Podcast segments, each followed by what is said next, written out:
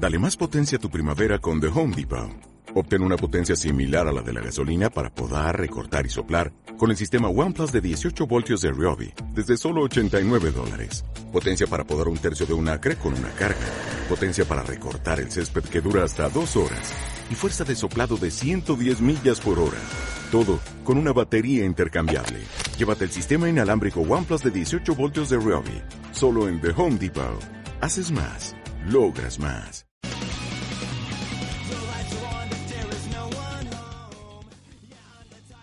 Muy buenas noches, muy buenas tardes, bienvenidos de nuevo a un programa de Speed Trap. Lamentamos decir que hoy va a ser el último programa de la temporada, pero no el último de nuestra vida. Eh, hoy tenemos un programa especial, un poco emocional al final, pero que bueno, que vamos a intentar obviamente dar eh, dar lo mejor de nosotros, eh, hacer el mejor programa posible como todas las semanas lo hacemos. Hoy en la mesa me acompañan aquí unos cuantos, digamos, no creo que haya que esperar mucho más para presentarlos. Desde Barcelona, Charlie Sagales, muy buenas noches Charlie, ¿cómo estás?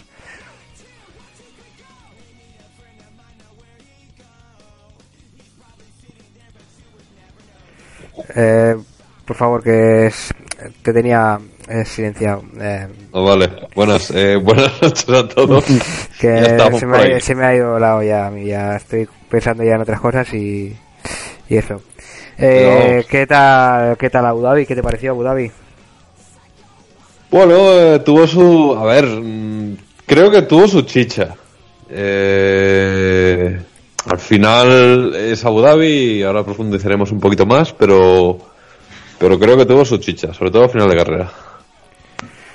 Mm, Bien, me, me gusta ese análisis. Eh, desde Valencia tenemos a, a nuestro querido hippie, que si, como decía el otro día, que si se echa el pelo para un lado y se afeita un poco esa barba, eh, puede ver y analizar todo a la perfección. Muy buenas noches Esteban, ¿cómo estás?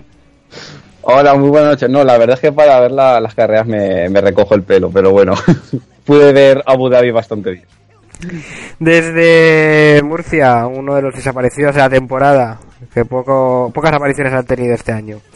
Eh, por lo menos no le recuerdo yo muchas. Eh, desde el lugar que no existe, Santiago García, muy buenas noches.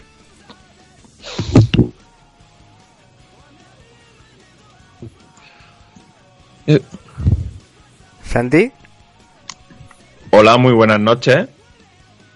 ¿qué tal? Ah, creía que no me veía. Pues bueno, pues aquí. eh, el último programa de la temporada, según parece. Eso, eso comentan por ahí, ¿no? Eh, o- Sí. ¿Qué, cómo, ¿Qué tal viste Abu Dhabi? Con la temporada en general. Por sobre todo Abu Dhabi. Me interesaba más Abu Dhabi.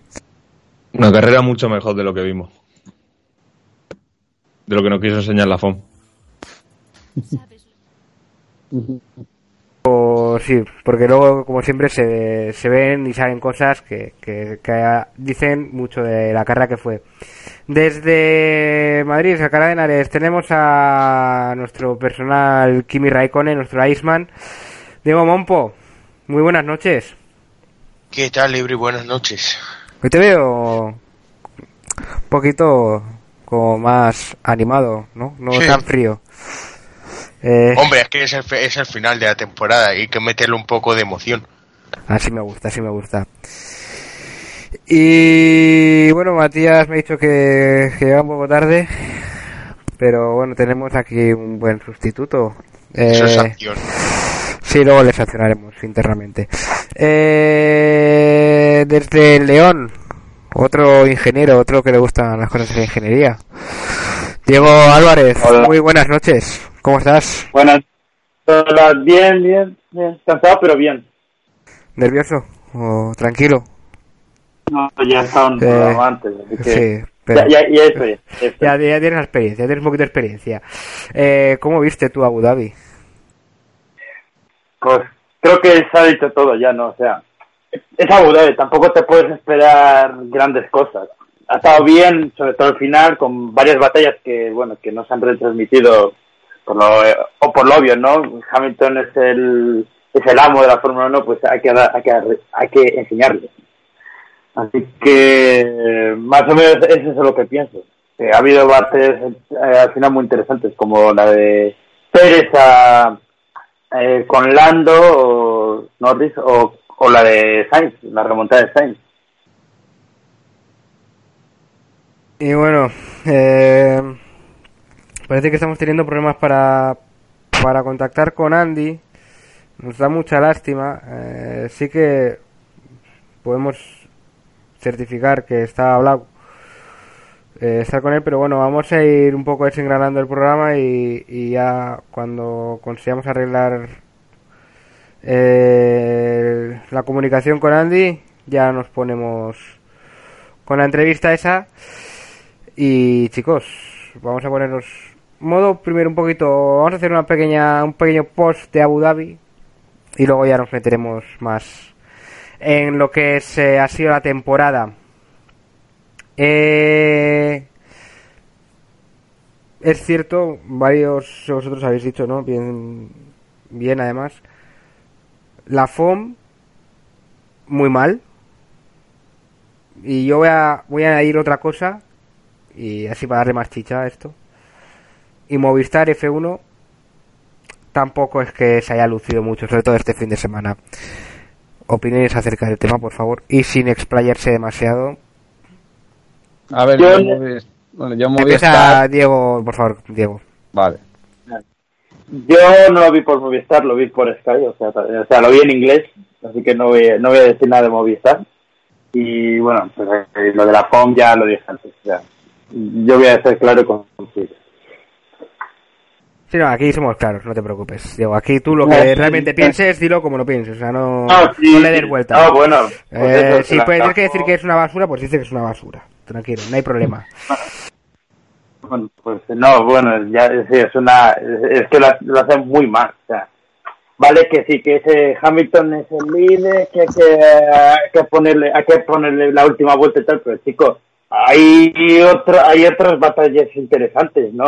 Sainz, joder, que menudo adelantamiento, que luego lo pusieron y ostras, fue un gran adelanto como el que le hizo, como el que hizo a Pérez en Brasil, o sea, yo no entiendo la, la FOM que hace. Bueno, también te digo, es Sainz, ¿eh? o sea, la, la FOM también se ha cebado un poquito con Sainz esta temporada. Esteban, ¿ibas a decir algo tú? Sí, no, a ver, que yo Movistar, como sé de qué pie cojean, eh, sobre todo este fin de semana pasado apenas no vi, vi los libres 1, luego ya no vi nada más, ni siquiera la quali, y luego directamente la carrera no vi ni el previo, porque cada año repiten lo mismo, entonces me vi directamente la carrera y ya está, por lo tanto la cobertura de Movistar ni, ni me fijo en ella porque, porque ya sé cómo es, veo la carrera y, y punto, o sea que, y luego lo Azul, Lo decía porque, bueno, ya, aunque no hubieras visto por Movistar, eso se lee en las redes al final también lo que comentan. Que si Binotto, que si Binotto Potter,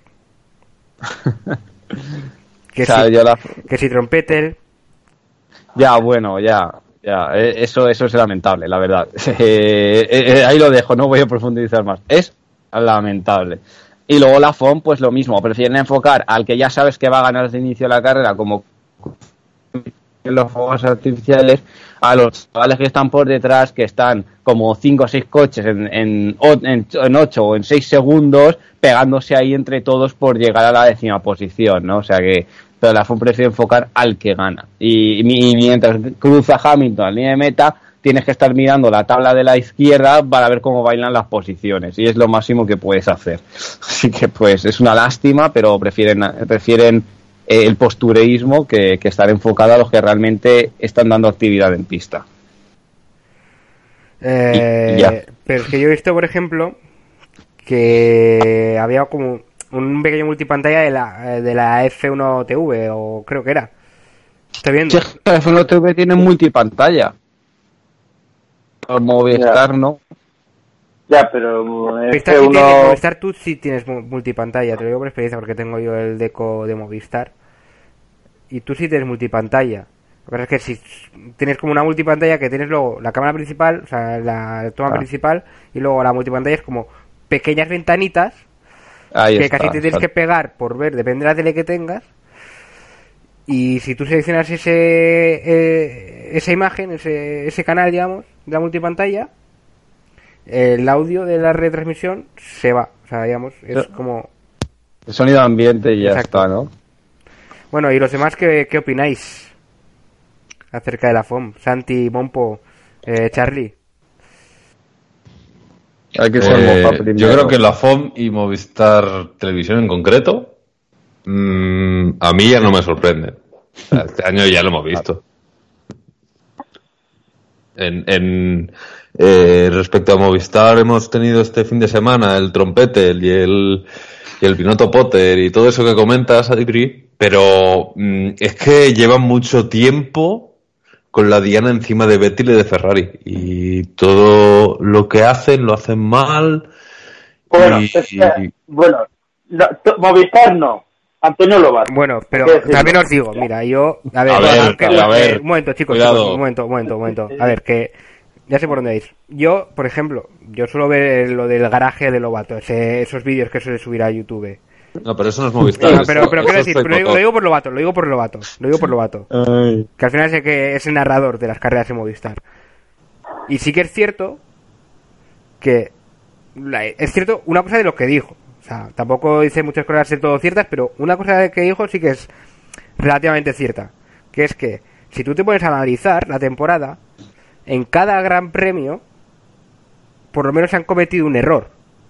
Por lo menos Ah, ha habido, bueno, vale. ha haber- ha habido un error de Ferrari.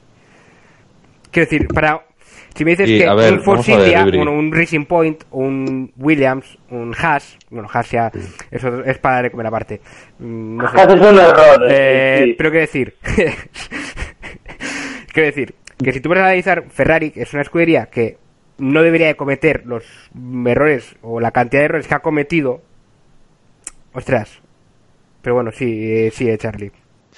No, a ver, entiendo que un error de Ferrari es más calamitoso, hace más bulto, eh, como lo puede hacer un error de Mercedes o de Red Bull, ¿vale? Hasta ahí llegamos todos.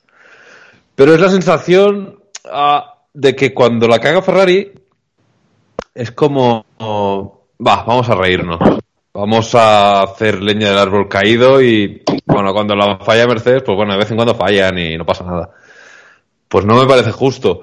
Creo que, creo que un medio eh, que retransmite en exclusivo, no lo olvidemos, la Fórmula 1 en España, pues bueno, tiene que tener un mínimo de rigor, mi opinión, Ah, que creo que no tienen. Pero bueno, eh, es el producto que han decidido vender, me parece bien, no me parece bien, pero bueno, es su filosofía. Ah, supongo que les cunde, si no, dejarían de hacerlo. Y bueno, de, luego comentábamos de la FOM. Bueno, la FOM ha perdido vista mm, muchas batallas esta temporada. Eh, sobre todo de, de equipos como, como Renault y McLaren, que bueno, han estado jugando ahí muchas cosas, yo creo, a lo largo del año, no solo en Abu Dhabi. Ah, y, la mayoría no las hemos visto. Entonces, bueno, yo creo que hay que aprender de esto. Eh, han habido muchos cambios este año en la Fórmula 1 ah, y empezamos con Australia, con, el fallecimiento de Charlie Whiting y creo que hay que aprender, sobre todo de cara a 2021 que va a ser un año importante. Pues sí, pues sí. Y Santi, sobre todo tú que estás estudiando periodismo, está feo lo que hace Movistar, ¿no? Sobre todo por esa parcialidad de la que pecan, más luego lo de la FOM, ya eso no sé si es conocimiento tuyo o no, pero vaya.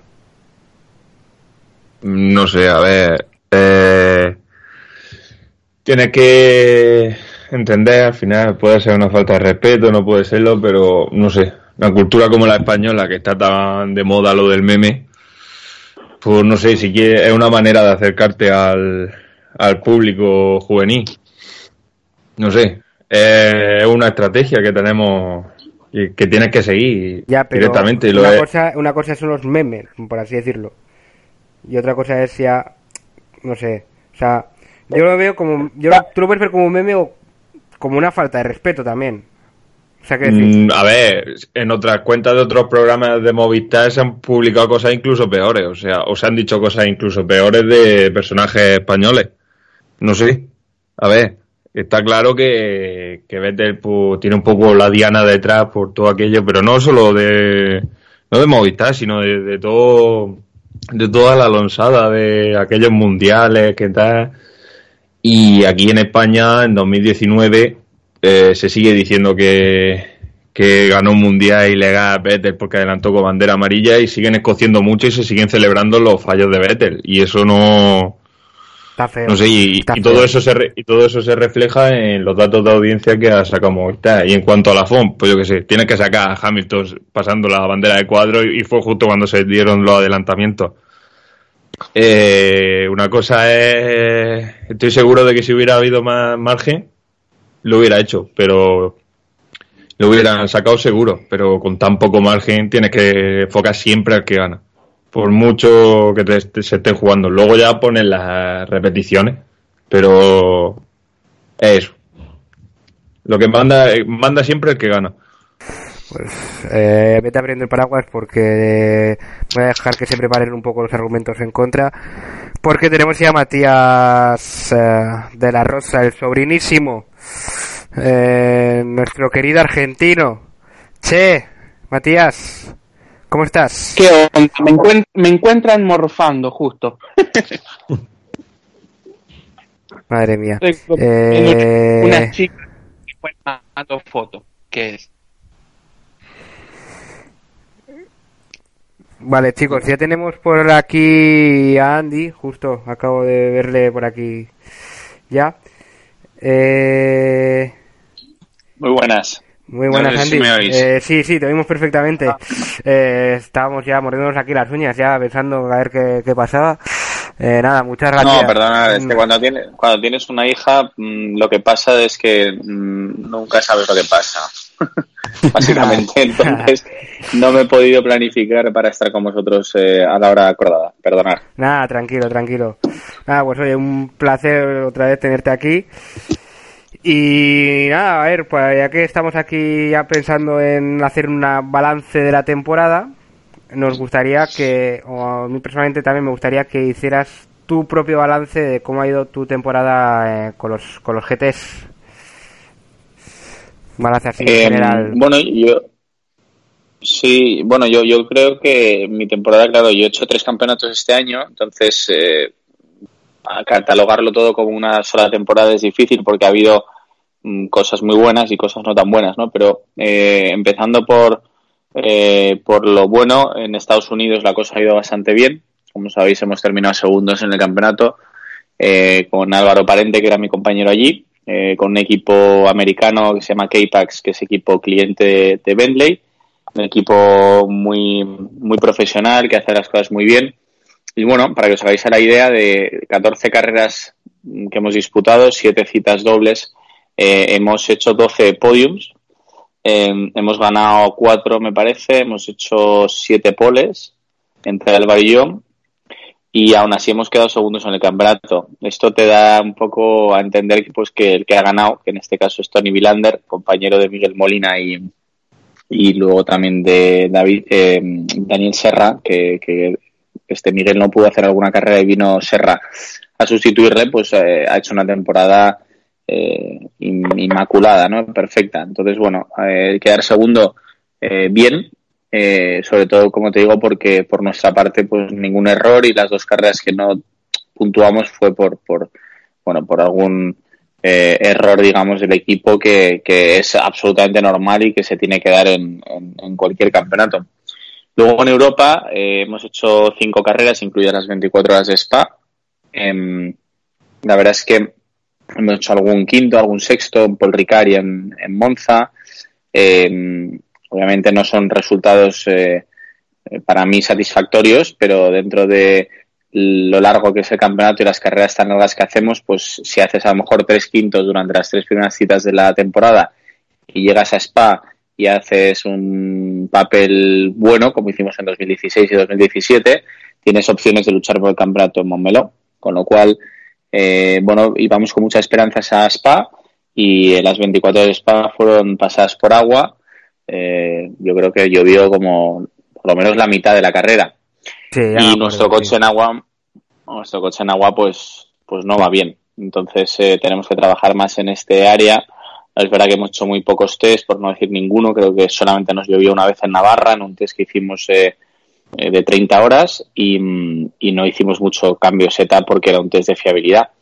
Pues bueno, esa es una parte que tenemos que mejorar todavía en el coche y lamentablemente después de venir con toda la artillería Bentley con cuatro coches y conmemorando los 100 años de la marca, pues fue una decepción tremenda el que tres de los coches, de los cuatro, perdón, no terminaran y el único que lo hizo fue el mío que, que compartí coche con mi gran amigo Lucas Ordóñez y con, y con Pipo Derani, que como sabéis es un piloto que en el IMSA en Estados Unidos pues está muy muy considerado porque ha ganado Sebring dos veces, ha ganado Daytona, eh, ha corrido Le Mans en varias ocasiones, finalizando segundo con el Ford, o sea, un pilotazo que, bueno, eh, pues al final el line-up era muy bueno, ¿no? Y mira, la cosa no se dio bien.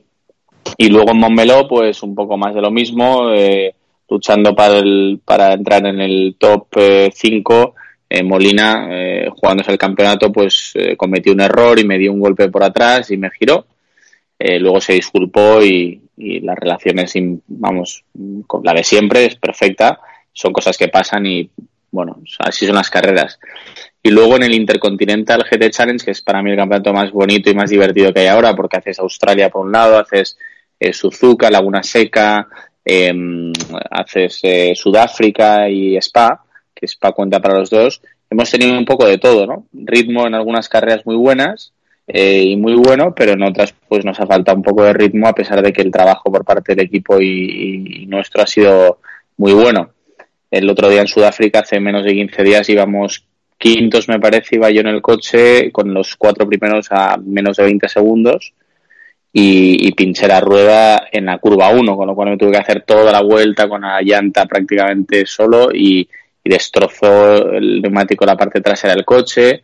O sea, al final no te quiero contar mi vida porque son mil excusas o parece que es una excusa, pero sí que es verdad que ha sido una temporada en la que podía, pero no ha resultado ser eh, pues un buen año, ¿no? Entonces, em, al final a nivel de resultados, que es lo que la gente ve y lo entiendo perfectamente, pues un poco un poco decepcionante y, y yo creo que hemos tenido también mala suerte, pero bueno, eh, al final ya sabes que esto de las carreras es impredecible y, y parece que estás preparado y de repente te encuentras con un año malo y hay otro año que a lo mejor ves que no sabes muy bien cómo va a salir y te sale todo bien. O sea, en fin, ese es un poco el balance que hago de mi temporada. No te puedo contar eh, muchas cosas mejores, lamentablemente. Me gustaría contarte que hemos sí. ganado todo, pero, Claro, pero no, ha no, sido el a- caso. Y a nosotros también nos gustaría, ¿no? Que hubieras estado ahí.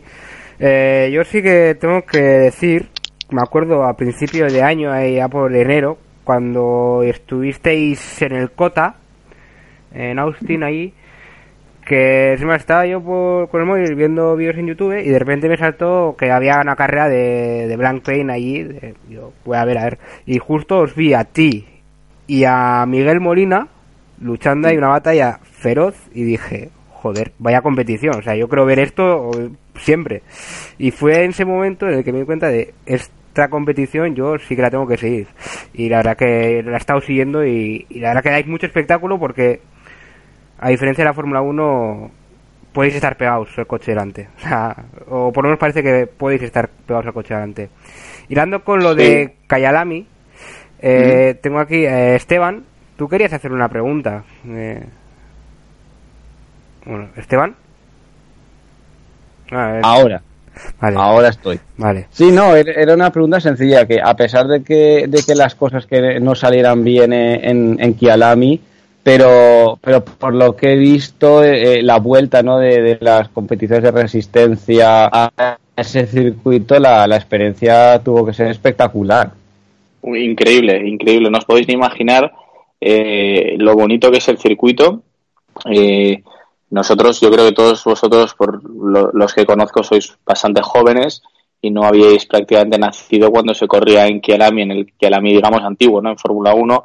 Luego se disputaron también las famosas nueve horas de Kialami en GTs, donde corrían pues gente como Derek Bell con aquel Porsche, no sé, el 917 tan bonito eh, que corrió luego Le Mans y tal. O sea, era una carrera mítica, ¿no? Y, y durante 37 años no se ha vuelto a disputar una carrera de resistencia de este índole y hemos sido nosotros los que junto, bueno, con SRO y Stefan Rattel, eh, se, ha, se ha reinaugurado esta carrera y os puedo asegurar que el circuito que lo han comprado gente, pues eh, empresarios y han hecho un trabajo fantástico eh, modernizándolo, pero manteniendo un poco la esencia, ¿no? que es lo difícil hoy en día con tanto circuito tilque, eh, con rectas interminables y horquillas después, eh, mucha, eh, mucho asfalto, digamos, en la parte exterior y poco riesgo, la verdad.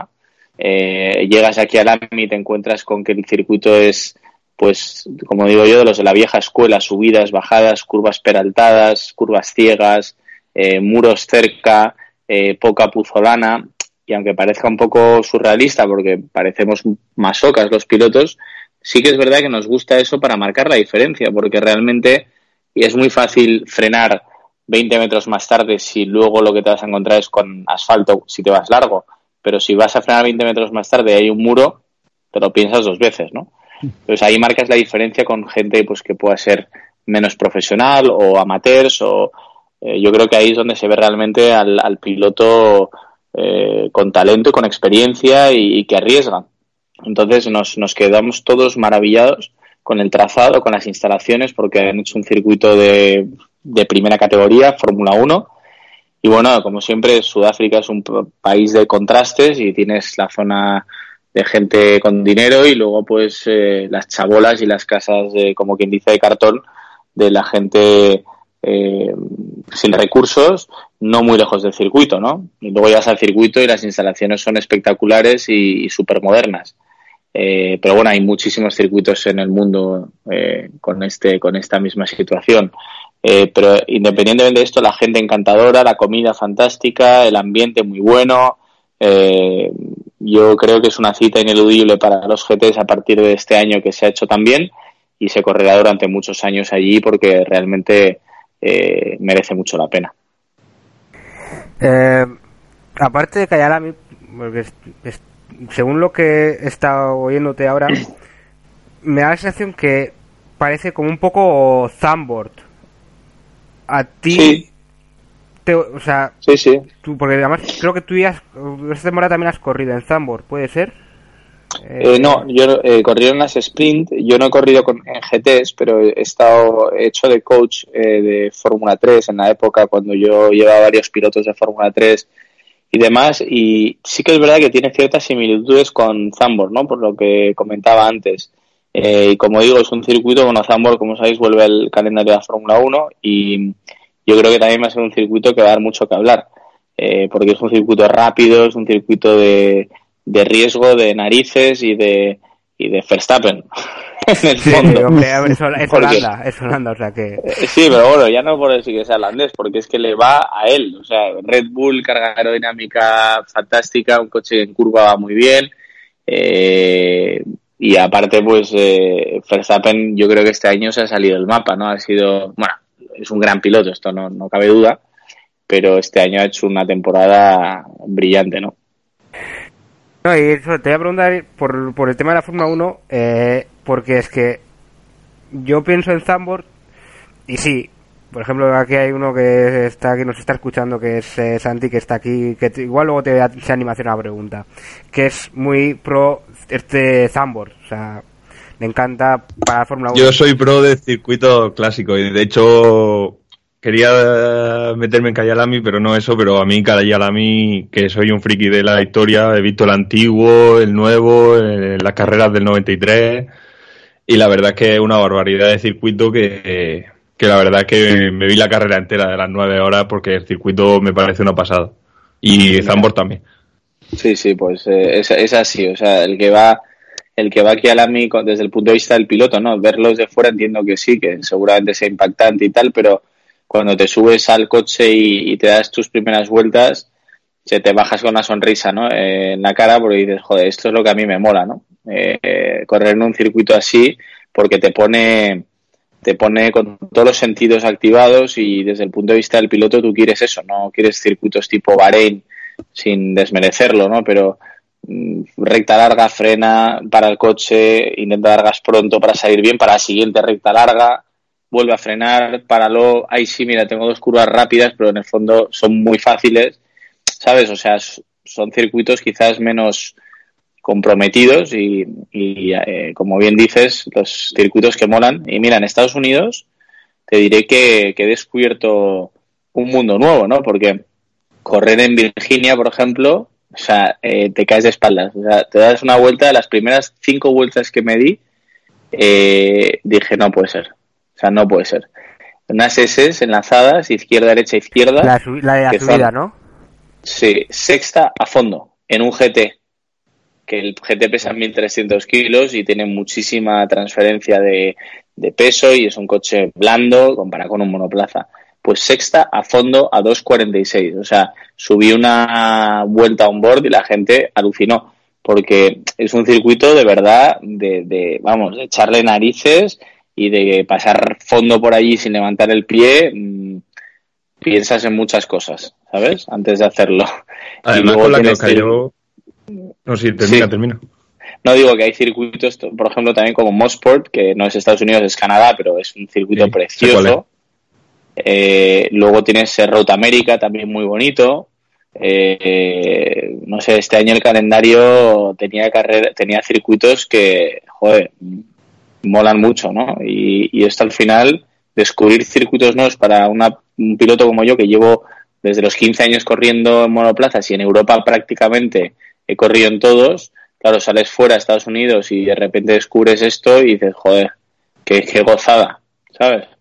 No, sí, eh, eh, además con la que os cayó en Calladami, no, no sé no sé si llegaste a conducir porque se me hacen un poco difícil de, de seguir las carreras estas de GT de resistencia, porque no, no conozco Sí. a muchos pilotos, pero no sé si con la que os cayó eh, si- lo difícil que puede llegar a ser eso. Sí, yo creo que ten- eh, hubo un momento que tenían que haber parado la carrera, pero es verdad que, bueno, mantuvieron la safety car, eh, en que a mí lo que pasa es que ca- o sea, el tiempo es impredecible y aunque se esperaban tormentas, llegaron más tarde de lo que habían estipulado los meteorólogos. Porque cada equipo, pues, tenemos un meteorólogo, una estación meteorológica en la que trabajamos en tal, entonces se supone que tenemos tiempo, a tiempo real el, el- el tiempo que va a hacer. Pero como sabéis de la televisión, eh, el, el tiempo no suele acertar mucho. Y entonces eh, en este caso pues se predecía que para las 4 de la tarde iban a caer tormentas y tal y se creo que empezaron a partir las 7, 8 entonces sí que es verdad que cuando empezó a llover de repente granizó, de repente caían chuzos de punta, pero una intensidad de lluvia bestial, luego paró, entonces parecía que se iba a... Y en todo este transcurso el safety car seguía en pista. Y los coches también, claro. Entonces eh, yo en ese, en ese momento ya no estaba en carrera porque creo que faltan dos horas para terminar y, y tuvimos un problema con los frenos y mi compañero el brasileño Baptista se quedó sin frenos y, y se dio contra, contra las protecciones, no, no le pasó nada físicamente, pero el coche sí que, sí que estaba un poco hecho un acordeón. Y, y sí que lo vi, claro, desde el box, eh, la carrera. Y luego estuve hablando con Gunón que era es mi compi de equipo, iba en el otro coche y me dijo que es que no se veía absolutamente nada y que ir a 80 por hora detrás del safety car era difícil por el aquaplaning que había en la pista, o sea, una locura. Y luego se relanzó la carrera, o sea que sí, me acuerdo de Sí, sí. ver eso y luego, o sea, y también me, me acuerdo de Spa y Sí, yo veo- pongo los dos a la vez y digo, joder, si en Spa incluso pusieron bandera roja, eh, sí, sí, sí, sí. ¿por qué en Kyalami no? Es como un- una incongruencia. Eh, yo, Sí, no tiene mucho sentido. Yo te iba a preguntar, ya que habías eh, sacado el tema de los circuitos, eh, ¿cuáles son para ti, o, cuál es para ti el, el circuito, el mejor circuito para ti en el que has corrido esta temporada?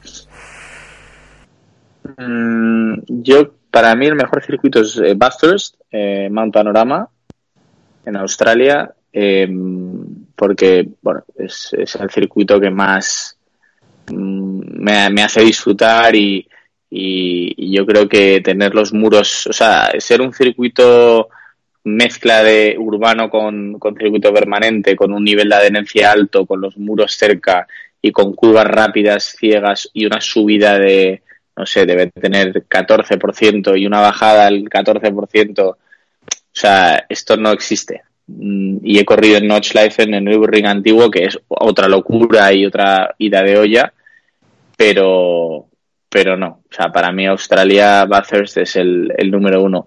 Y luego Spa eh, siempre será, eh, si no el mejor, entre los dos mejores eh, circuitos que hay por porque es quizás el circuito más completo, ¿no?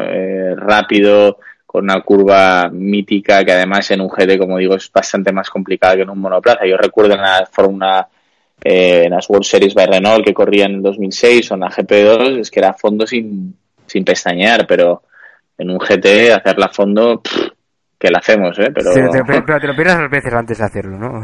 Sí, sí, sí, no es lo, no es lo mismo. Y um, estos dos circuitos junto con Virginia, para mí son los tres mejores circuitos, ya no este año, sino en los que he competido en mi trayectoria deportiva. Bueno, eh, chicos, ¿alguno ahora es vuestro Yo- turno? Eh, pregunta. Yo, eh, a ver, antes he hablado de los circuitos americanos estos que has descubierto, que la verdad yo soy muy seguidor de las categorías americanas y la verdad es que es una pasada, pero también has descubierto los circuitos de infield, esto como el de Las Vegas, que me acuerdo yo que vi el circuito ese que se inventaron con cono. ¿Qué, qué opinión te generan los infield? Bueno, es que Las Vegas eh, hubo una situación eh, un poco rocambolesca porque la idea era utilizar los, los, el óvalo, ¿no? Eh, Las Vegas es un speedway como Indianapolis, no tan grande por supuesto, pero es de este, este, este estilo, ¿no? Tienes un óvalo, que es todo el anillo, digamos, que hace la circunferencia y luego la parte interior, como tú bien has dicho, hay un infield, una parte interior donde hay un circuito hecho. Yo creo que este circuito lo tienen más para cursos, escuela, eh, aprendizaje, categorías un poco más pequeñas, porque al final, pues eso, es una, parte más ratonera. Eh, la idea que ellos tenían cuando antes de ir a hacer la carrera era utilizar dos, digamos, pendientes del óvalo en un GT, cosa que hasta ahora no se había hecho nunca, salvo Daytona. Eh, el, poder, digamos, utilizar este banking que tienen los americanos tan bestia y, y, tener los coches ahí, pues yo creo que en televisión habría llamado mucho la atención, es un formato muy yankee y bueno, tenía sentido. El problema es que se hizo un test de Pirelli eh, para probar los neumáticos allí y bueno, digamos que no, no recomendaron eh, utilizar el banking porque el neumático estaba sometido a tal carga que no aguantaba y, y explotaba, ¿no? Michelin Entonces, claro, 2000, 2005, ¿no? sí, justo. Eh, pasaba lo mismo, ese, esos eran Bridgestone, ¿no? Si no mal recuerdo, había Michelin. Los ¿no? Michelin No en 2005 eran los Michelin, que solo sabían los Bridgestone, sí. Sí, y es verdad. Y no, no, esto, bueno, sabes que somos un campeonato monogestión en tema neumáticos y Pirelli, pues, bueno, por temas de seguridad, dijo que, que no se utilizaran los, los, el óvalo. Entonces, bueno, al final, como, como bien has dicho, ¿no? Se hizo una poco chapucilla de, utilizar la parte interior y, y, en, y, claro, hay que pasar en algún momento por el óvalo porque el circuito está conectado. Pero en vez de usar la parte, digamos, de peraltada, pues eh, se iba por el anillo mm, más bajo, que es un completamente llano, ¿no? Entonces, eh, bueno, un invento interesante y diferente que resultó, a mí me, resultó divertido, si te soy sincero, porque al principio todo el mundo, joder, menudo drama, qué circuito más malo, pero claro, había muy poca adherencia y según se fueron engomando y cada vez había más grip, eh, yo, vamos, yo me lo pasé bastante bien. De hecho, mira, la curva 1 era una chicane horrible, eh, lentísima, que en primera que había que parar el coche, pero había que usar los pianos. Y tenías un, muro a la izquierda, unos neumáticos que habían puesto y tal, y tenías que pasar pegados si querías salir bien de la curva para hacer la 2 a fondo y tener velocidad para la recta. Entonces, era, ¿sabes? La típica curva que no te mola nada y dices que pereza, pero luego no era fácil hacerla bien. Y luego la curva 2 era por, por, debajo del óvalo, en la parte llana, pero era en sexta a fondo y salías, o sea, con subviraje casi, casi te ibas hacia la parte, digamos, alta del óvalo, con lo cual tampoco, ¿sabes? También tenía su rollo.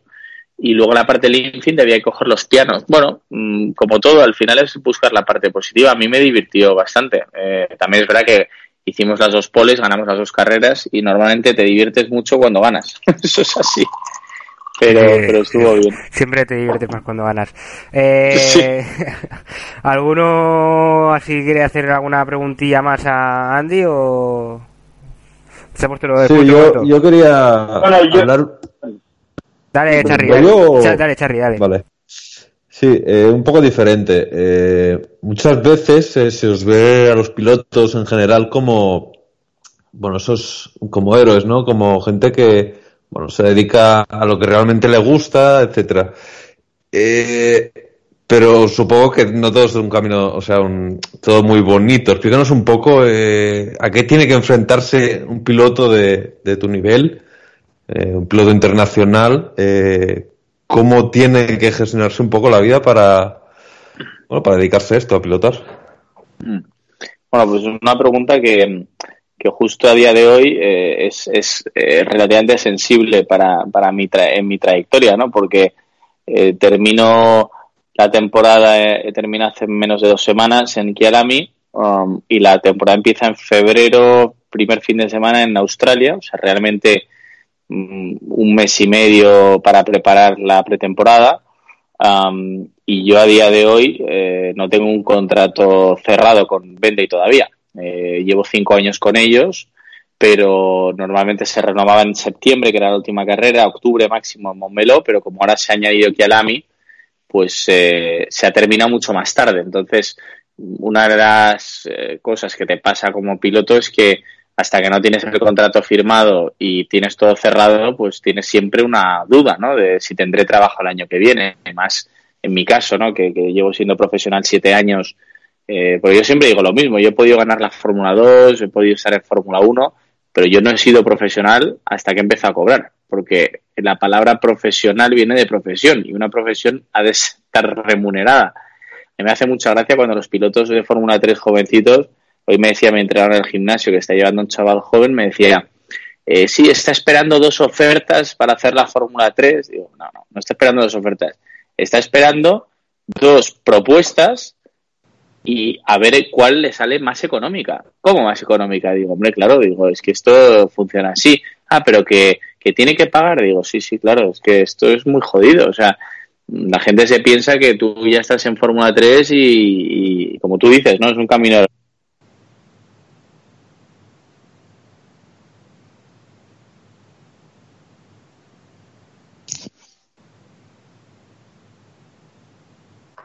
¿Sí me oís? Sí, ahora sí, ahora sí. Sí, ahora sí. Ah, vale. No, sé, no sé por momento, qué sí. se me ha desconectado esto.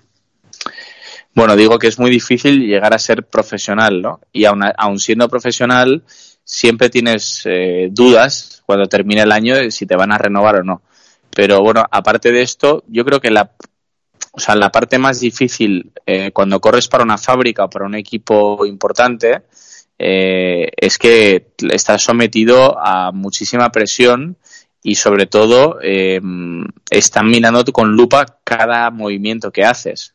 Entonces ya no se trata solo de ser rápido o de hacer las cosas bien en la pista, que por supuesto se da por hecho, sino que luego pues tienes que ser políticamente correcto, tienes que tener mucho temple, tienes que tener paciencia, has de saber trabajar en equipo, entender un error de un mecánico, de un compañero de equipo, eh, ser fácil de trato, no complicar las cosas más de la cuenta. Claro, has de ser casi un estratega más que un piloto, porque el piloto de Fórmula 1 piensa en él y todo lo que sea eh, exterior mm, le da igual. O sea, lo que piensas en él ser el mejor, pero aquí tú, tú compartes el coche con otros dos. Entonces tienes que pensar en ellos también, si quieres hacerlo bien tú, es decir, si tu coche quieres que lo haga bien. Entonces, eh, bueno, pues como bien dices, no todo es tan fácil. De hecho, te diría que es, muy difícil y, y, para mantenerse pues en, en ese nivel eh, tienes mucha competencia porque piensa que tanto a Bentley como a Audi, como a Mercedes, BMW, McLaren, cualquier marca de este tipo, tiene constantemente pilotos que vienen pilotos muy buenos, ¿eh? que vienen de GP2, bueno, ahora, ahora se llama Fórmula 2, pero Fórmula 2, Fórmula 3, eh, Le Mans, eh, WEC, eh, otras categorías, llamando a la puerta para pedir un drive y un volante. Entonces, claro, mmm, hay mucha oferta, o sea, perdón, hay mucha demanda, de, me refiero a los pilotos, pero no hay tanta oferta disponible. Entonces, eh, bueno, el estar siempre a un nivel muy alto es muy difícil. Eh, físicamente tienes que estar en forma, mentalmente tienes que estar en forma. Pasas, yo he pasado este año casi 200 días fuera de casa, he cogido 96 aviones, creo que he dado la vuelta al mundo seis o siete veces.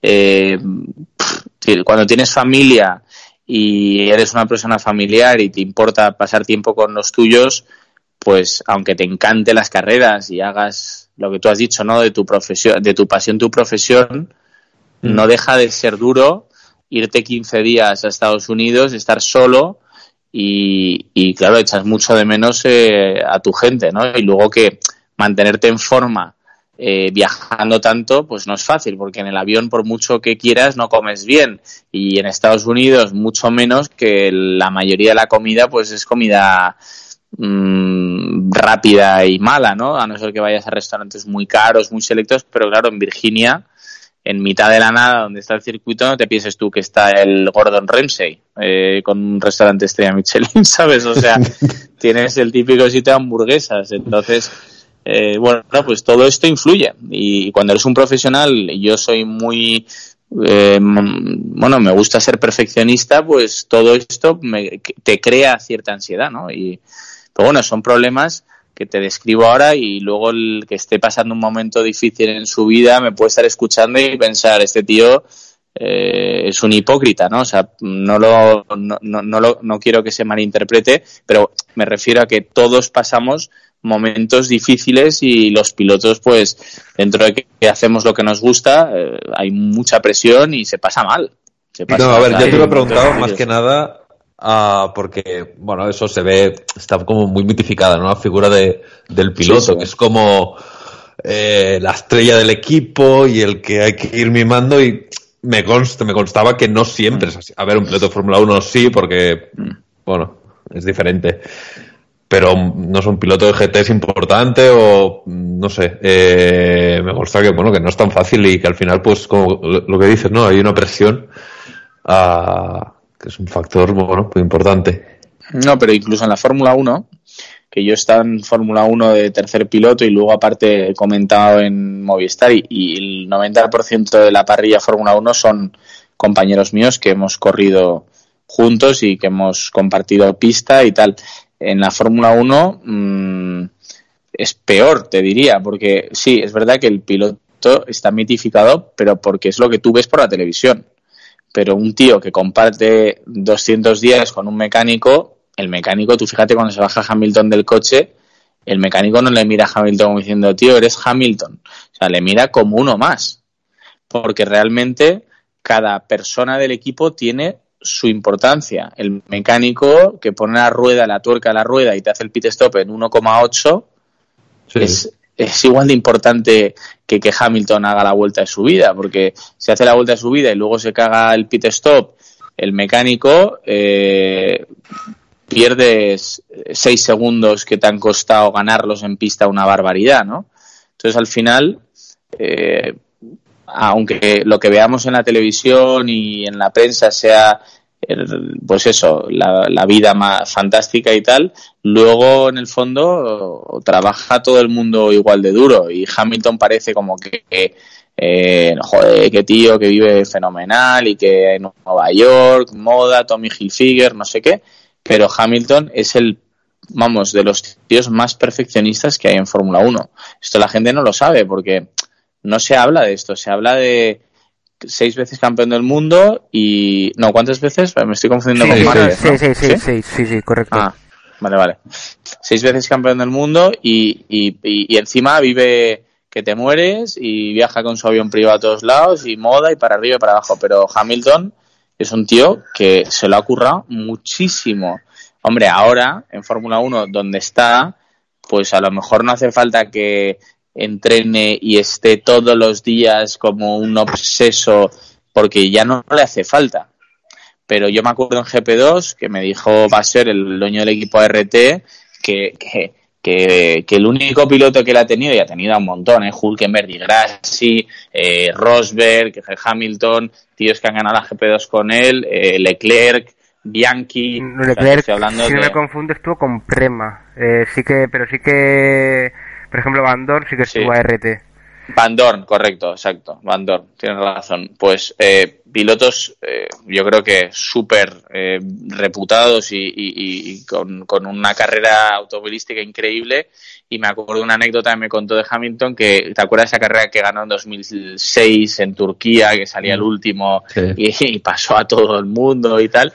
Bueno, pues cuando terminó la carrera, yo me acuerdo que RT, porque yo trabajo con ellos también en GTs eh, y en GP2 y demás, era o es un equipo que siempre te hace hacer un report, pero no un report de estos de "Ah, los frenos eh, a partir de la vuelta 10 empezaron a desfallecer. No, no, un report de, ¿sabes? O sea, anali- analizando todo.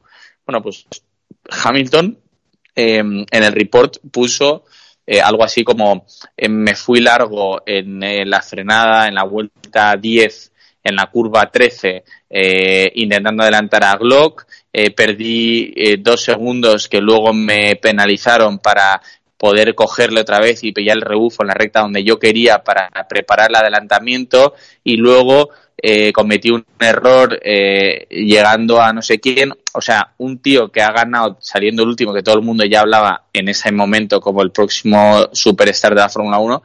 Y el tío, su report, en vez de decir, oye, todo cojonudo, ha sido una carrera perfecta, analizó los detalles de las cosas que podría haber hecho mejor. Yo creo que esto te da a entender un poco el nivel de exigencia que tenemos los pilotos cuando se trata de hacer las cosas mejor, ¿no?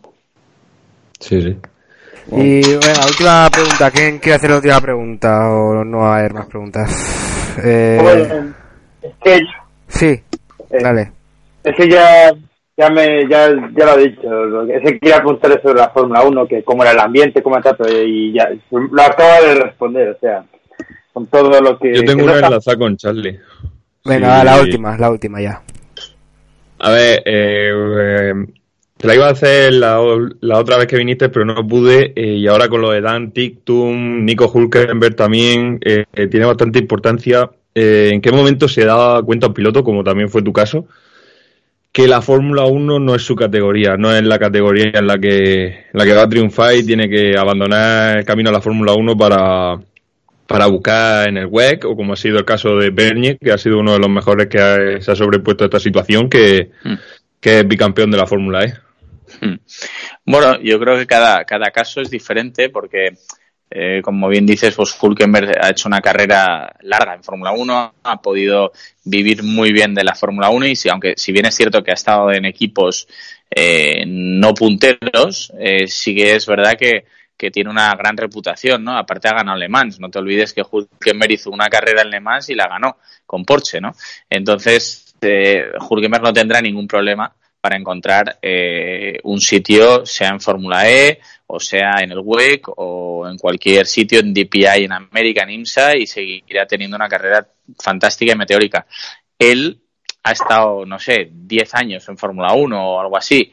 Mm, el caso mío es diferente. Yo llegué a la Fórmula 1 en el 2009, 2010 firmé como tercer piloto y no pude disputar ni un gran premio Fórmula 1 porque, eh, bueno, pues cuando eres tercer piloto has de tener la suerte, entre comillas, pues no me gusta llamarlo así, eh, al final le pasa algo a otro piloto, de que otro de los pilotos titulares, uno de los titulares se ponga enfermo o, no pueda o se haga daño en un, eh, yo qué sé, en, montando en bici. Entonces, bueno, no, no le deseas el mal a nadie, pero pero bueno, un resfriado tampoco pasa nada, ¿sabes?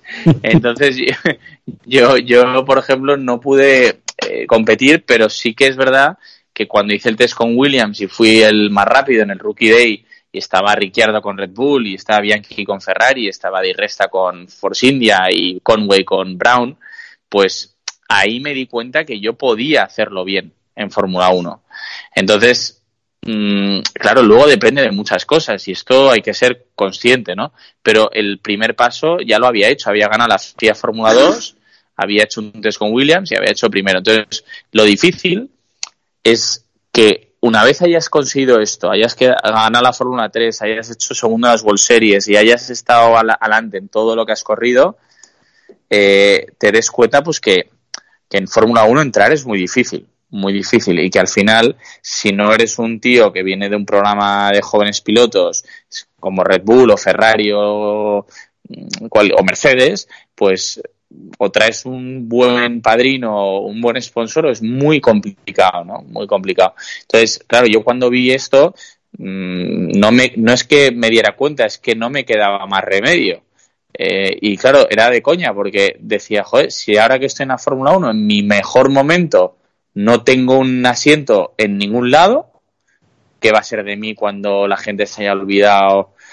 Bueno, mm, ahí to- tomé la decisión, yo creo que bastante valiente, de probar eh, un GT y, y cuando los GTs todavía no tenían tanto nombre como ahora, porque en esa época no se hablaba tanto. Y he tenido la suerte también de estar en el sitio correcto en el momento correcto, porque los GTs han subido como la espuma en la época en la que yo he estado con tres marcas, ¿no? He corrido con McLaren, con Aston Martin y con Bentley. Entonces, eh, cuando te haces un hueco en este mundo de los GTs, pues la gente ya te conoce, te valora, eh, sabe cómo, pues de lo que eres capaz y, y tienes un nombre dentro de- del mundillo. Entonces yo me siento un afortunado de haber dado ese paso. Todo lo contrario a lo que podáis pensar de, joder, pues si ya, ¿sabes? Renuncio a la Fórmula 1, que, que, que mierda, ¿no? Qué mal. Pues no, yo, yo creo que hice lo correcto, ¿no? Eh, no sabía muy bien cómo me iba a salir y podía haber salido mal, pero mira, llevo siete años eh, dedicado a esto y, y las marcas, fíjate, mm, 13 constructores en GTs y 3 constructores en Fórmula 1. Esto te lo dice todo. No está- O sea, en Fórmula 1, mm, Ferrari, Mercedes, Renault son los que venden coches. Y McLaren, bueno, sí, marca deportiva, no es que venda coches de eh, calle normales, pero vale, lo metemos también si quieres. Y Alfa Romeo Eh, igual también. Pero es que Alfa Romeo es una extensión de, de Ferrari y lo que era Sauber. Bueno, mm, también me da igual, cinco. Si luego miras en GTs y ves que está BMW, Audi, Mercedes, Aston Martin, Bentley, Lamborghini, eh, Lexus, Acura, eh, todas las marcas oficiales, con pilotos oficiales, dices, joder, mm, por algo será, ¿no? Eh, algo estarán haciendo bien.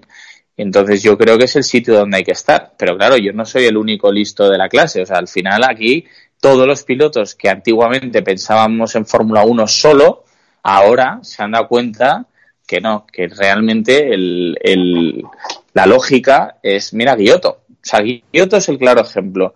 Giotto es un tío que ha estado haciendo la GP2, que solo tenía Fórmula 1 en mente y que este año ha hecho un, papel buenísimo y creo que ha quedado segundo o algo así, o tercero en la GP2, eh, bueno, en la Fórmula 2 y, el año que viene va a correr con, con R Motorsport en GTs. 23 o 24 años mm, tiene, o sea, antiguamente era impensable que un piloto que casi gana en la Fórmula 2 que pensara en hacer GTs. Entonces, bueno, ha cambiado y, y ha cambiado en este caso a mi favor porque la gente está pensando en venir a donde yo estoy y antiguamente era al revés. Yo, yo quería ir a donde estaba la gente. O sea que... Bueno, ta- también el caso de, de Brice, ¿no? Como eh, que se ha ido a Fórmula E, que ya ha ganado el campeonato, ¿no? Sí, bueno, pero, pero fíjate, la Fórmula E no deja de ser un campeonato eh, de monoplazas, eh, sí, eléctrico y por supuesto que no tiene nada que ver con la Fórmula 1 en cuanto a nivel de prestaciones o tipo de circuito y tal, pero en Fórmula E o Fórmula E ya ha cogido un carácter, eh, ya habéis visto que le ha concedido el título de, de mundial la, la FIA, eh, están las marcas apostando mucho por el tema de, de las energías eh, alternativas y, y bueno, sí, monoplazas, pero joder, es que no tiene nada que ver con los GTs, ¿sabes? Bueno, sí, pero digo, bu- buscar otras categorías, no centrarse sí. en el Fórmula 1. Totalmente. Y el Sí, caso sí. de Dictum que dijo que si no llegaba a la Fórmula 1 se lo dejaba, ¿es demasiado extremista? Hombre, es que claro, no sé cuántos años tiene este chaval, pero me imagino que tendrá 20 o menos, ¿no? O 18. Creo, Sí. creo que menos, creo que tiene 19 o algo así, pero bueno, sí. Pues esto eh, lo dice un chaval de 19. Pero una persona que- madura y con, y con un poco de cabeza no dice eso. ¿Por qué? Porque tú no te puedes cerrar las puertas así o no puedes hacer una afirmación así cuando no sabes qué, qué te va a deparar el futuro. Aparte que es arrogante, ¿no? Porque es como decir, yo tengo el nivel como para estar allí. Si no lo ven, pues mira, me voy, paso. No tengo, no voy a seguir insistiendo. ¿No? Me, da la sensación de que es un poco esto lo que yo creo que radical, no, muy radical. Eh, porque TikTok no sabe lo que va a pasar en su futuro. Que sí, que tiene opciones de llegar a Fórmula 1, claro que sí. Pero también las tenía yo, o las tenía Albert Costa, o las tenía Dani Juncadella. O sea, hay que, hay que ser consecuente y, yo creo que, que, lo difícil en este mundillo, como en cualquier otro, ¿eh? es mantenerse, no es llegar. Y mira, yo llevo desde los desde los 14 o 13 años corriendo en cars y tengo 34 y creo que no he hecho ningún año de parón completo, con lo cual pues he seguido luchando, ¿no? Eh, cada año pues he encontrado algo y, y lo difícil pues es seguir y seguir haciéndolo bien y si llegas ganándote la vida con ello, imagínate. Yo creo que eso ya tiene que, vamos, te tienes que dar por satisfecho. Pero esto es lo que pienso yo, no quiere decir que esté, que esté en lo correcto, ¿no? Exacto, exacto. Bueno, Andy, eh, muchísimas gracias. Nos da mucha pena tener que despedirnos ya, pero bueno, eh, nada, mm, desearte felices vacaciones, mm, felices fiestas, todo lo que viene ahora. Y esperamos verte el año que viene en pista y disfrutar contigo de muchas carreras. Igualmente, ya sabéis que, que siempre que, que queráis eh, me podéis llamar y, y, encantado de entrar en el, en el programa eh, y, y, aportar mi, mi, pequeño granito de arena a algo que yo creo que, como os dije la última vez, es muy importante en este país, que es la cultura general del, del mundo del motor, no solamente de Fórmula 1, que está claro que es lo que más vende y lo que, y lo que hay que y lo que hay que promover, porque además tenemos a un gran Carlos Sainz que ha hecho una temporada brillante y, y, hay que darle mucho bombo, ¿no? Porque es verdad que no ha sido campeón del mundo, pero también ha sido el mejor de los del, de los mortales y esto eh, de hecho ha, estado por delante de dos pilotos de Red Bull ¿no? que han tenido un Red Bull durante media temporada y esto mmm, quizás la gente no lo vea mmm, tan claro la gente me refiero a los espectadores eh, de a pie, pero el que sabe un poco de carreras, si ha visto carreras de Carlos este año, yo creo que Carlos, si hace, o sea, es difícil que le salga un año como el de este año.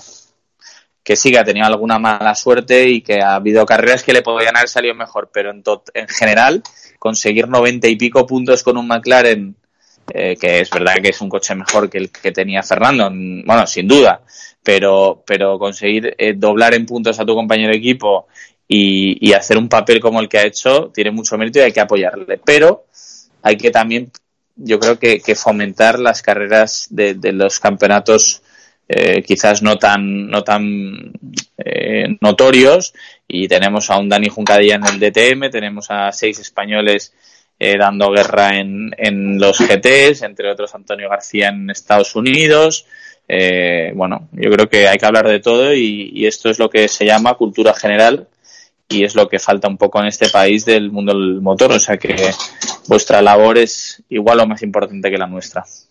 Muchas gracias y nada. De parte de todo el equipo yo creo que estamos muy agradecidos de tenerte aquí. O sea que hasta la próxima cuando, cuando puedas. Muy bien. Felices fiestas a todos. Igualmente. Igualmente. Igualmente. Un abrazo. Un abrazo. Pues chicos, eh, ahora toca, ya sé lo que toca. De una vez ya se ha ido a Andy. Eh...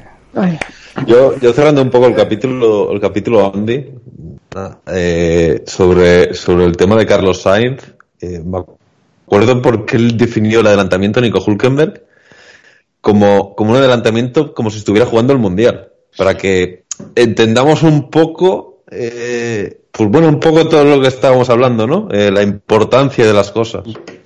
Era, o sea, para él terminar delante de Gasly de algo, yo creo que es casi como ganar el mundial. O sea, le ha dado al, a Gasly le dio al morro, porque cuando Gasly se fue a Toro Rosso tenía, no sé si eran 10 puntos de diferencia contra Carlos, 10 o menos. Y darle en el morro a los dos, la verdad es que yo creo que sí, sí tiene sí, que sí. estar más ancho que largo.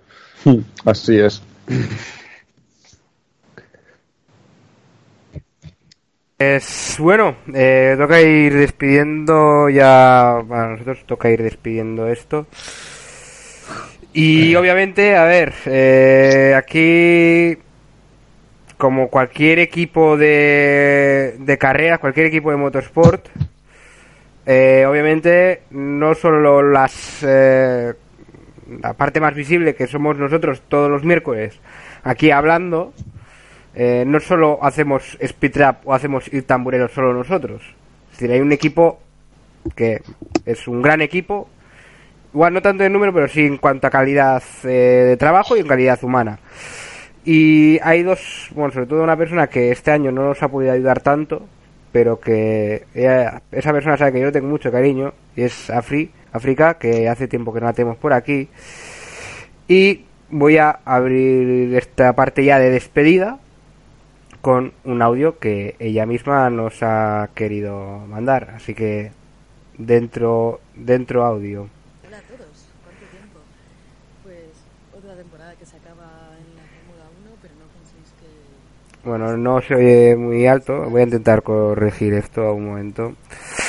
Eh, pero nada, eh, yo creo que primero de todo agradecer tremendamente a, a todos los que han ayudado de mayor o menor medida. Y bueno, espérate, que igual ya, ya lo tengo. A Eh, pues se pero bueno, a ver, vamos a intentar que 1, que pero siga no lo máximo posible. Que esto se para, sino que bueno, ya, ya estamos rodando de, de cara al 2020. Eh, siento mucho no haber estado este año disponible para el podcast. Eh, como, como mencioné en su día, pues estoy terminando unos estudios bastante que requieren de mi total atención y, bueno, pues está, siendo apasionante, pero, pero espero poder volver aquí algún día de forma constante.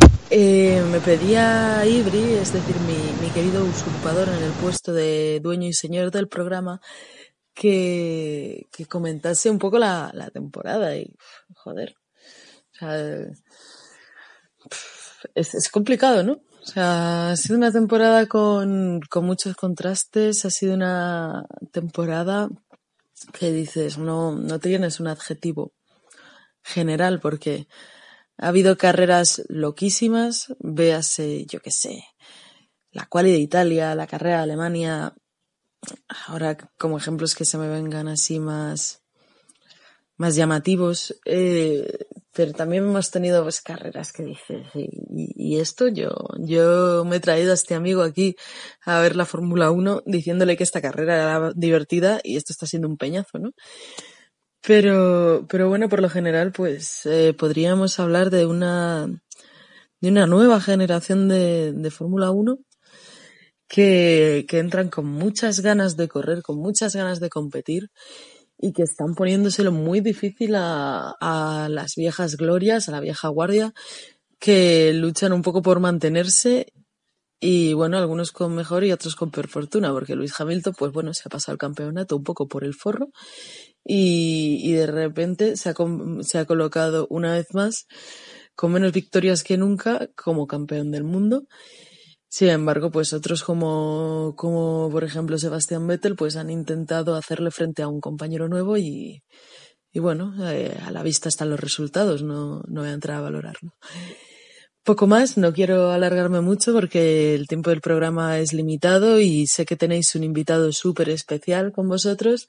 Así que nada, pues deciros que un año más, eh, felices vacaciones, felices fiestas a todos eh, y que no sufráis mucho hasta, hasta que vuelvan los test de pretemporada, que nosotros vamos a estar, vamos, con las uñas eh, comidas hasta los codos de, de los nervios, pero no hace falta que vosotros lo estéis porque os vamos a traer la información de primera mano, ya sabéis, desde, la, desde el podcast Speed Trap, como desde la web Il Tamburelo, que además, como sabéis, ahora colaboramos con otras dos muy buenas webs que ahora mismo no me acuerdo del nombre entero, así que no lo voy a decir, qué mal, ¿eh? O sea, odiadme.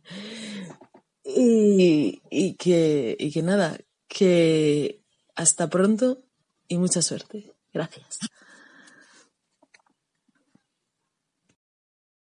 Pues ahí teníamos a, a África. eh, y nada, eh, ahora voy a poner el audio de, de Samu, que otro otro también que, que vaya tela, vaya, vaya añito ha tenido. Eh, y nada, desde aquí si nos puede escuchar ahora en directo, decirle que, que es un grande y que, y que a ver cuándo vuelve por aquí el capullín de él. Así que dentro, dentro audio. Bueno, pues por motivos personales no he podido estar en los últimos programas. Ha sido un año increíble, la verdad. Hemos eh, vivido el nacimiento de una estrella, que se ha confirmado, el de Charles eh, Leclerc, que hemos vivido un, rookie acojonantemente bueno, como es Lando. Hemos vivido la consagración de un tal Carlos, un tal Carlos Sainz. Y también hemos vivido cosas terribles. Eh, nunca se nos olvidará de la mente a Anton Hubert. Um, seguimos dándole ánimos a Juan Manuel Correa. Y también seguimos pensando en todos aquellos que, bueno, este año nos han dejado. También me acuerdo de Charlie, eh, Charlie Waiting um, y de otros tantos que no están en primera fila, pero que se les recordará siempre. Um, en cuanto a España, hemos estado ahí, ahí. Creo que aún así seguimos, seguimos estando un poco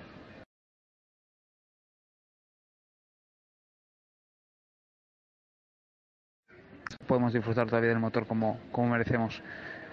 Tenemos una tele que llama a Binotto Harry Potter, que llama a Vettel por Twitter eh, Trompetel y bueno, otras tantas cosas que podríamos decir y, generar un debate, pero bueno, no estoy allí, así que no voy a abrir melones que luego no puedo comerme. Chicos, de verdad ha sido un 2019 increíble y el 2019, 2020 y el 2020 nos va a traer seguro muy grandes noticias, muy buenas noticias y sobre todo increíbles para todos. Eh, chicos, mucha gasolina, mucho ruido, mucho motor, mucho gas y feliz 2020. Chao. Y tras el audio de Samu, ya el último, los chicos tranquilos, sea el último de que queda por escuchar grabado, que es el de Manu. Y nada, a ver qué, nos quiere contar aquí nuestro pisita. Buenas noches, soy Manuel Jesús, el capitano de Speed Trap y lamentablemente esta noche no he podido acompañaros en, en este último programa de la temporada de, nuestro podcast, del podcast de Speed Trap. Espero que hayáis gozado un montón con la entrevista de Dani Suchek. La verdad que un pilotazo y un, verdadero lujo eh, tenerlo una noche más. Recordemos que ya estuvo, así que un auténtico lujo y tam- también parece no estar. Le doy las gracias sobre todo también por cómo nos acogió en, en Monza al, medio que recoge este podcast, que es Itamburelo. Y nada más que decir, eh, para mí mejor temporada de la, de la era híbrida este 2019. Sainz sexto, Hamilton de nuevo coronado por sexta vez campeón del mundo, a uno solamente de Schumacher. Y un verdadero lujo que esperamos que en 2020 se repita y aún mejor. Así que nada, felices fiestas, felices año nuevo y nos vemos en 2020 en marzo. Chao, chao. Y bueno, ya una vez he escuchado todos los audios grabados, ya sí que me gustaría volver ya con mis eh, queridos compañeros. Eh, así que nada, voy a empezar ya a ir despidiéndoos desde... Ya lo siento, Diego, te va a tocar ser el primero, Diego Álvarez. Eh, obviamente eres el primero, bueno, el que menos ha, ha estado aquí. Este es el, el segundo programa que estás aquí, si no me confundo. Sí, el segundo, sí, Eh, y, y nada, pues desde aquí eh, agradecerte que hayas querido estar con nosotros y nada, eh, a ver si el año que viene podemos estar más, o puedes estar aquí más, más veces. Y a ver, depende de los exámenes. Esto ya sabes Claro, cómo es. claro, sí, Es sí. como en la universidad. Universidad que es- bueno. Mm, Sí, muy dura. muy dura, bueno. Bueno, pues como todo en la vida, al final. No. Eh, hola. Eh, eh, ¿Qué ha pasado? Bueno. No, es que no, no te diga a ti, por eso me, me estaba poniendo los nervios. Dale, dale, dale. No sé qué decir, la verdad. Este, bueno, esta temporada, la verdad, ha sido un poco como dice, como dijo Lobato en YouTube, un poco de luces y sombras, ¿no? Luces porque sí que ha habido grandes batallas, sobre todo a mitad de parrilla, pero sombras porque arriba de la clasificación lo que importa de verdad, pues eh, Ferrari ha decepcionado un poco, pero más que decepcionado ha sido el principio de Mercedes, que nadie se esperaba que iba a empezar tan bien Mercedes, o sea, en pretemporada pues eso que todo el mundo pensaba ay Mercedes- el Mercedes está muy escondido no sé qué o sea, y empezó muy bien y nada temporada que se ha hecho y luego pues a vosotros eh, gracias o sea por darme la oportunidad no de, me gustaba mucho la Fórmula 1 pero no sabía cómo decirlo y, gracias por darme esta vía de comunicación para poder expresarme no lo que bueno lo que sé de Fórmula 1 lo que opino de Fórmula 1 y aprender otras categorías, ¿no? Como por ejemplo hablar con Andy, pues saber que hay muchas más categorías muy interesantes, GT, resistencia, las competiciones americanas también, así que bueno, esperemos que para el próximo año demos más guerra. Pues nada, muchísimas gracias. El segundo, eh, Charlie Sagales. Crack, muchísimas Ya gracias. decía yo que no Eh, me tocaba empezar a mí. No, pero ahora ya sí, decía yo. ahora sí, ahora sí. Eh, nada, muchísimas gracias, tío. Eh, otra temporada más Eh, con nosotros. Nada, como siempre, bueno, eh, un placer. Eh, nada, pasamos aquí un ratito, una horita cada semanita. Pues nada, de, de lo que nos gusta, ¿no? Hoy un poquito más, pero sí, hoy merece la pena. Eh, y de vez en cuando, pues bueno, con, con amigos como Andy, eh, se pasa mejor. Eh, y bueno, disfrutando del año de las carreras de la Fórmula 1, de la Fórmula 2, de la Fórmula 3, de la IndyCar, bueno, de, lo que nos echen. De Fernando, atentos todos en enero, lo veremos en el Dakar. Y, y nada, el año que viene, pues a disfrutar más. Espero estar por aquí también. Y, nada, eh, que disfrutemos todas las navidades.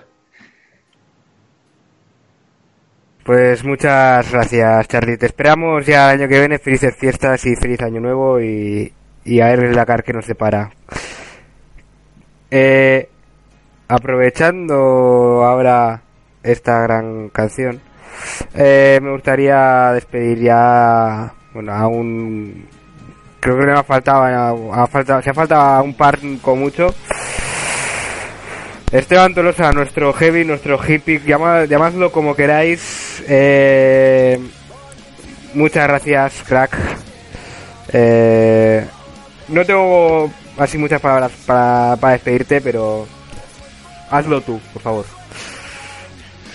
Vale, pues nada, yo quiero agradecer un año más, ¿no? Que, haber podido estar, ser parte del proyecto y haber podido estar en, la web y, en el podcast. Eh, he- con esfuerzo me he permitido y he podido estar aquí prácticamente todos los días, pues, poner mi granito de arena de lo que sé y, y también aprender un montón de, de- de todos vosotros, ¿no? Que algunos pues sabéis más que yo en muchas cosas y poder eh, comentar toda la temporada, no solo de Fórmula 1, sino de, de muchísimas categorías.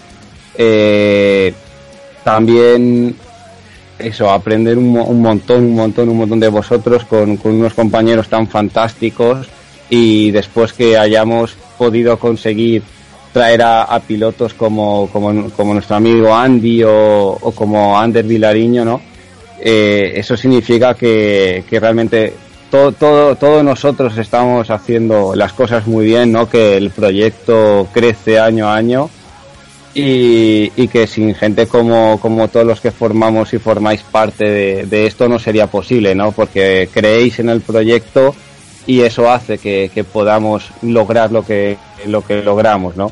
Por tanto, solo tengo palabras de agradecimiento para todos y cada uno de los integrantes de, todos los proyectos que tenemos entre manos y que simplemente la temporada que viene no puede ir más a otra cosa que a mejor y aquí estaremos de nuevo para, para hacer para dar todo todo todo lo posible todo todo lo todas las mayores ganas que, que tenga para, para seguir aquí al pie del cañón y, y mejorar en todo lo que pueda. Así que muchas gracias por, por todo, por la oportunidad y nos vemos el- y nos escuchamos, mejor dicho, el año que viene. Un abrazo.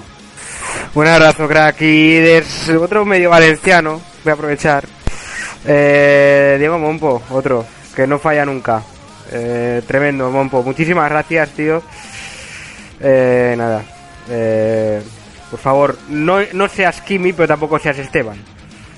Por favor. Así que, Mompo, cuando quieras, todo tuyo esto.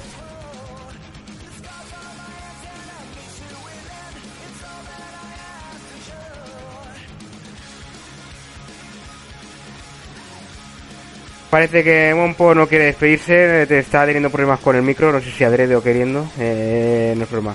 Eh, bueno, ah, ya está. Mompo, Sí, sí, estoy- cuando, estoy. cuando quieras. Bueno, pues yo, yo voy a ser más breve.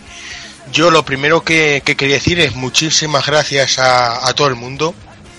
Cada uno a cada uno de los colaboradores, tanto de Speed Trap como de, del Tamborelo, por acogerme. Es tanto el verano como este final de temporada. Todos los proyectos que tenemos, algunos en común, en, en diversas. En Sim Racing, por ejemplo. Me he divertido mucho. Es, y yo espero que el año que viene sea, sea mejor y, y podamos y podamos hacerlo más también pero pero sobre todo eso gracias gracias a todo el mundo sobre todo a ti Eury porque fuiste quien quien me quien me quien me llevó a esto Ah, eh, obviamente es un placer. eh, y creo que ya no quedan muchos más, o sea que ya voy a ir rápido.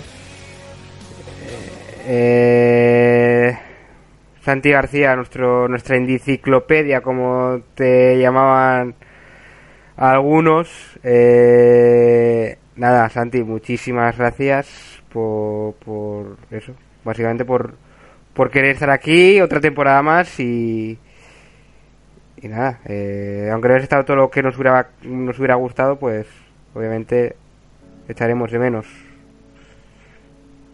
Bueno, son tres meses hasta que empiece la siguiente temporada. O un invierno duro como es un, es un invierno duro ¿Eh? Es un invierno duro mi house Bueno, esta Navidad, esta Navidad y los exámenes por medio. Se van a hacer, se va a hacer hasta corto. ¡Oh, madre mía! pero bueno, pero bueno, muchas gracias Santi No sé. Eh, Yo, pues ya está. Lo último que quiero decir. eh, no puedo cerrar la temporada sin pegarle otro tirón de oreja a Arturo. Que Arturo, que sé que en la India hay, hay wifi. Podría haberte conectado. Y ya está. Y pues ya despedirme de ti, Ibri, que- y recordarte que eres el jugador, el piloto con mando más lento del mundo.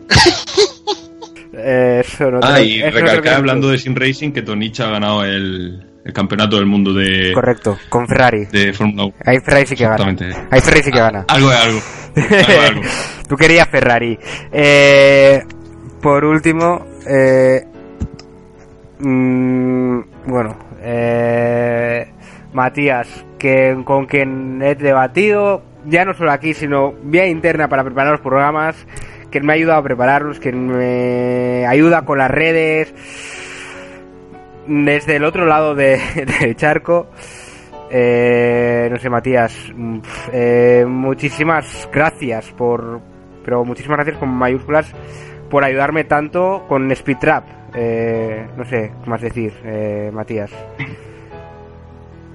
No, gra- gracias a vos por, como decimos acá, bancármela, pues soy medio rompe con, con los hashtags y toda esa preparación que, que teníamos, por aguantarme con las ideas locas, con esa que te conté de, de Abu Dhabi para la previa, que era bastante drogada, como le decimos nosotros, así que nada, eh, te, agradezco por la oportunidad, porque realmente hablar de Fórmula 1 acá en Formosa, en mi ciudad, era como hablar de badminton, o sea, nadie sabía nada. Creo que puedo decir que somos contados con las manos tres gatos locos que sabemos Fórmula 1 y entrar a un podcast donde hay gente que entiende tu mismo idioma es, es único, es épico, realmente. Es algo que nunca pensaba que iba a ser, me encanta hacerlo, levantarme la siesta y decir hoy tengo Speed Trap es algo fantástico, porque acá es de tarde cuando ustedes están allá de noche, así que nada, agradezco a todo el mundo, a los que no están y a los que están también. Nada, espero que el próximo año podamos hacer muchas más cosas interesantes, porque tengo en mente, algunas ya te las dije, y, y que seamos mucho mejores de lo que fuimos esta temporada. Ah, pues muchísimas gracias Matías. Eh, y si me permitís, para evitar ruidos de fondo, voy a silenciar un poquito para mi momento de gloria. Eh, ah, tengo por aquí apuntados los eh, los datos, la- los números. 301 días desde aquel 6 de febrero de este mismo año, desde que empezamos la temporada. Han pasado 301 días. Desde que empezó la Fórmula 1 en Australia, 262 días. Y para volver a Australia, quedan alrededor de 102 días. Eh, queda menos de un mes para Dakar, para volver a hacer a Fernanda allí. Y yo solo tengo gracias, dar gracias a, todo el equipo que, bueno, sí, Matías es, me ha ayudado bastante, pero como he dicho en algún momento, esto es un trabajo de, muchos. Y yo quería poner un pequeño clip de lo que para mí ha sido lo más especial este año. Así que dentro vídeo. Va a ganar Pagenot, va a ganar Pagenot, va a ganar Pagenot. Pero señor, en está pie. Rossi. Rossi está muy lejos. No me creo que Sato vaya a quedar No, tercero, mamá. No me lo creo. ¿Qué ha pasado aquí? Pagenot. Y se lleva las la 500 centésimotercera millas edición. De las No 500 se millas. lleva Pagano. las 500 millas Rossi. 100 años No después. se las lleva Sato, se las lleva Pagenot. 100 años después un Se francés las gana. lleva el francés. Última curva a izquierdas. Curva derechas, va a cruzar la línea de meta y va a cruzar la línea de meta. Banderazo cuadro, campeón de Le Mans, el coche número 8. El Toyota número 8 se alza con la victoria en Le Mans. Y ahí va a pasar Hamilton ya a la línea de meta. Fue- Fuegos de artificio en la línea de meta de Abu Dhabi. Y ahora sí que sí, es como bien indica la canción esta, es tiempo de decir adiós. Como bien dijo el año pasado Alonso, y como bien dije yo eh, un poco en Sim Racing, es un hasta luego, porque el año que viene volveremos, y volveremos con más fuerza que nunca. Eh, ha sido un año complicado, ha habido momentos complicados, porque a veces cuando no salen del todo los resultados, obviamente no estás contento, pero al final ha salido un resultado muy bueno. Y hemos mejorado, y obviamente es en lo que trabajamos, en seguir mejorando día a día. No solo con la web, también con el podcast. Eh, es un trabajo que nació de la pasión de, de varios locos y hemos conseguido hacer ya 76 programas de Speed Trap, 76 semanas con vosotros, escuchándonos, más luego el tamburelo, obviamente, y estamos tremendamente agradecidos del apoyo que recibimos, de poder contar aquí con pilotos como Andy Suchek o como Ander Vilariño, tener gente pues, como Arturo que se dedica al mundo de las carreras, está ahí, ingeniero, o simplemente lo que somos el resto también, que somos una panda de, de apasionados, que en nuestro entorno, como bien decía Matías, por lo menos a mí también me pasa, me acuerdo del año pasado que también dijo Esteban y Santi, que en su entorno era ver la carrera y no poder hablar. Y a mí me ha pasado, aparte, mi entorno solo puedo hablar con una persona y esa persona tremenda- tremendamente especial y ya sabe que, gracias a, esa, a ella, a esa persona, yo sigo con el mismo entusiasmo de siempre porque ha habido momentos que ha habido momentos realmente que no me apetecía seguir con esto y esa persona me ha ayudado a seguir adelante.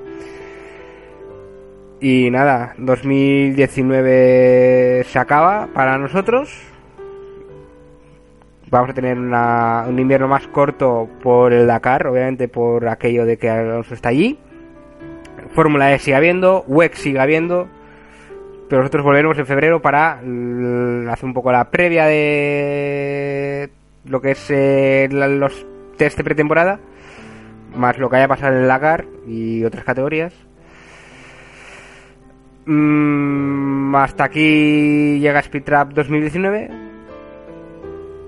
Y antes que tarde conoceréis Speed Trap 2020. Así que hasta el 2020 yo ya me despido. Os agradezco muchísimo que hayáis estado ahí. Y nada, eh, hasta el año que viene ya nos despedimos. O sea que muchísimas gracias y felices fiestas.